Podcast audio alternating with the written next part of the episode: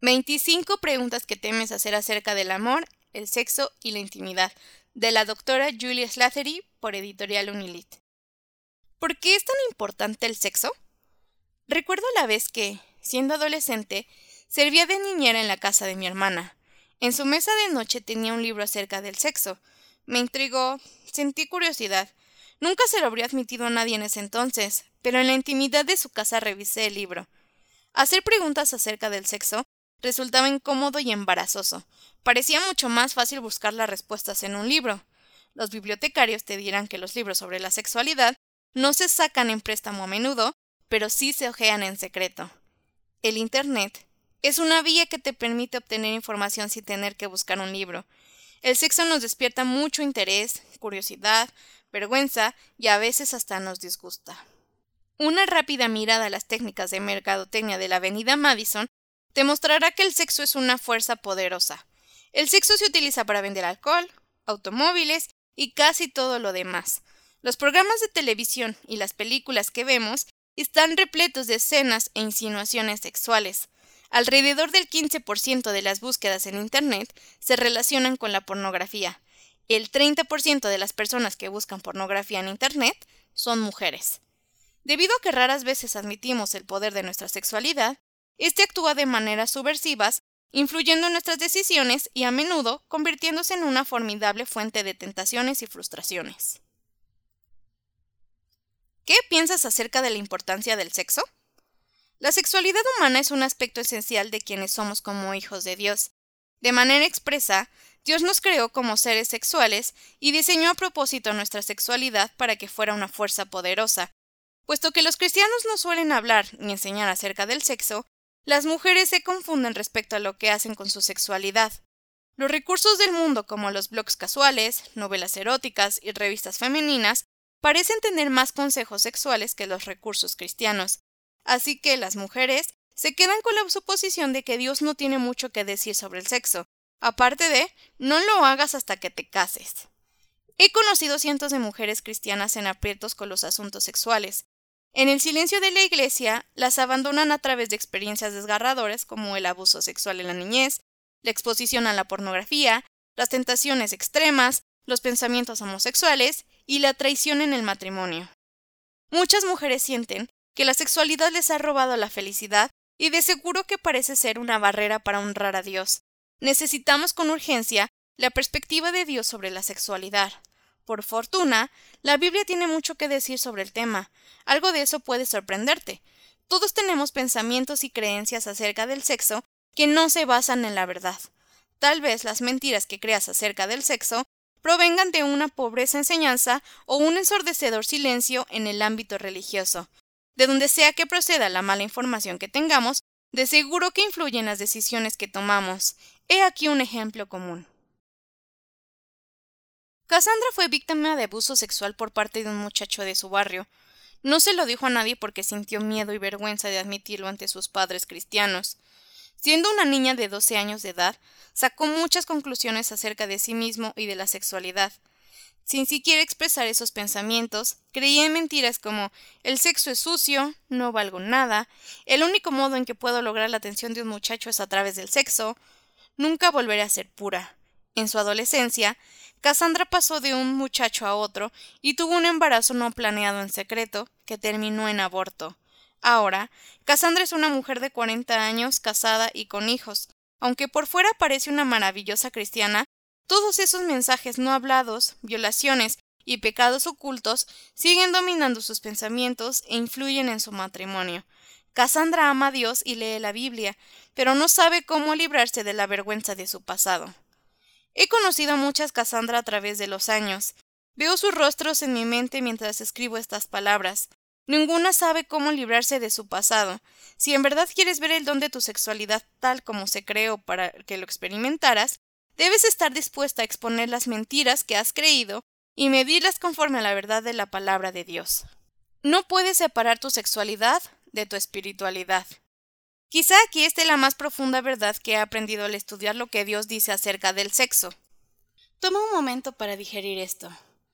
Casi todas las cristianas han construido una gruesa muralla entre su sexualidad y su espiritualidad.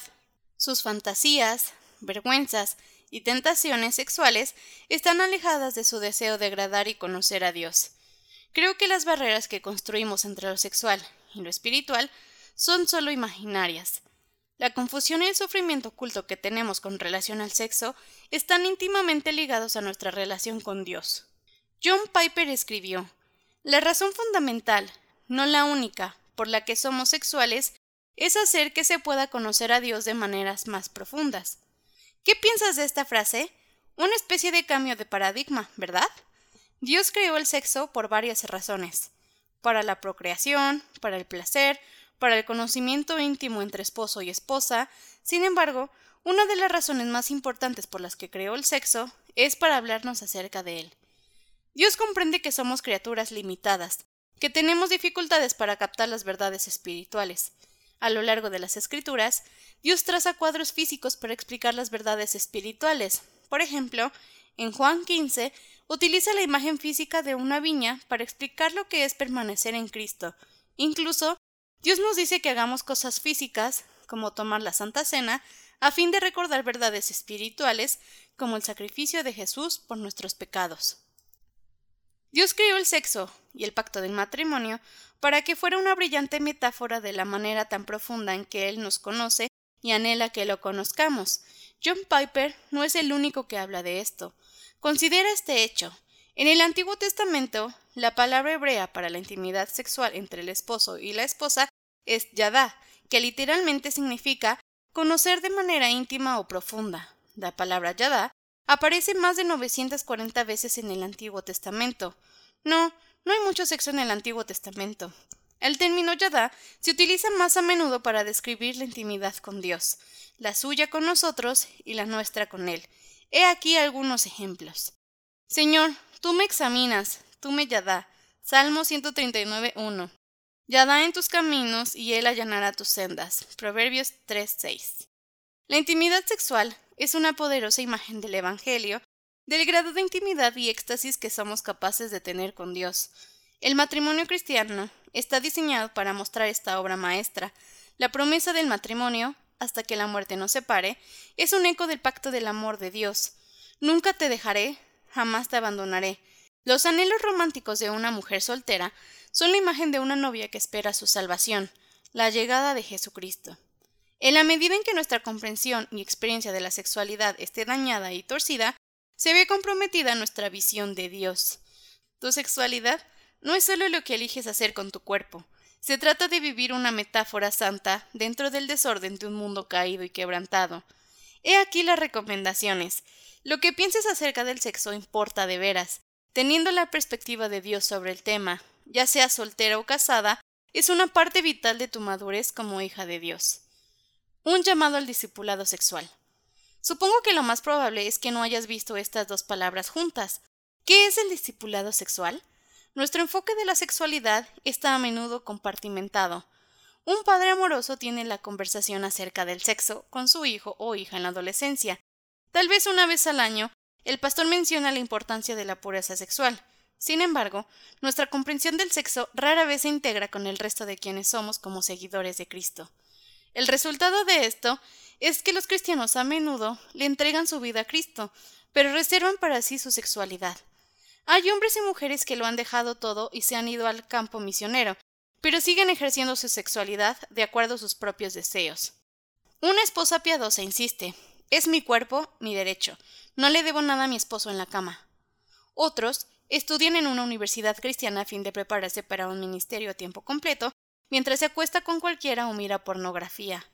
Uno de los motivos para esta desconexión es que no tenemos una teología práctica del sexo. La mayoría de nosotros no tenemos ni idea de cuánta enseñanza mundana se ha infiltrado en nuestro pensamiento sobre el sexo. A lo largo de la vida, en todo el mundo occidental, nos bombardearán con millones de mensajes y ejemplos exaltando la inmoralidad sexual. Aunque la Biblia tiene mucho que decir sobre el sexo, rara vez escuchamos este mensaje. Hudson Taylor escribió Si Dios no es el Señor de todas las cosas, no es el Señor de ninguna. Permíteme hacerte una pregunta personal. ¿Es Dios el Señor de tu sexualidad? Si alguien solo tuviera que mirar tu sexualidad, ¿habría evidencia de que Jesucristo es tu Salvador y Señor? Un seguidor de Cristo fija su mente de manera intencional en lo que sea del Espíritu. no en lo que exige la carne. El discipulado sexual significa que estás dispuesto a cederle por completo al Señor este aspecto tan personal y vulnerable de tu vida, confiando que sus caminos son buenos. A través de este libro abordaremos algunas preguntas muy prácticas acerca del sexo. Mi esperanza es que el Señor revele cómo podemos entregarle incluso este aspecto tan íntimo de nuestras vidas. Dios permita que a medida que Él trae su verdad y sanidad a tu corazón, te acerques más a Él en todos los aspectos de tu vida. Gracias por acompañarme en esta travesía.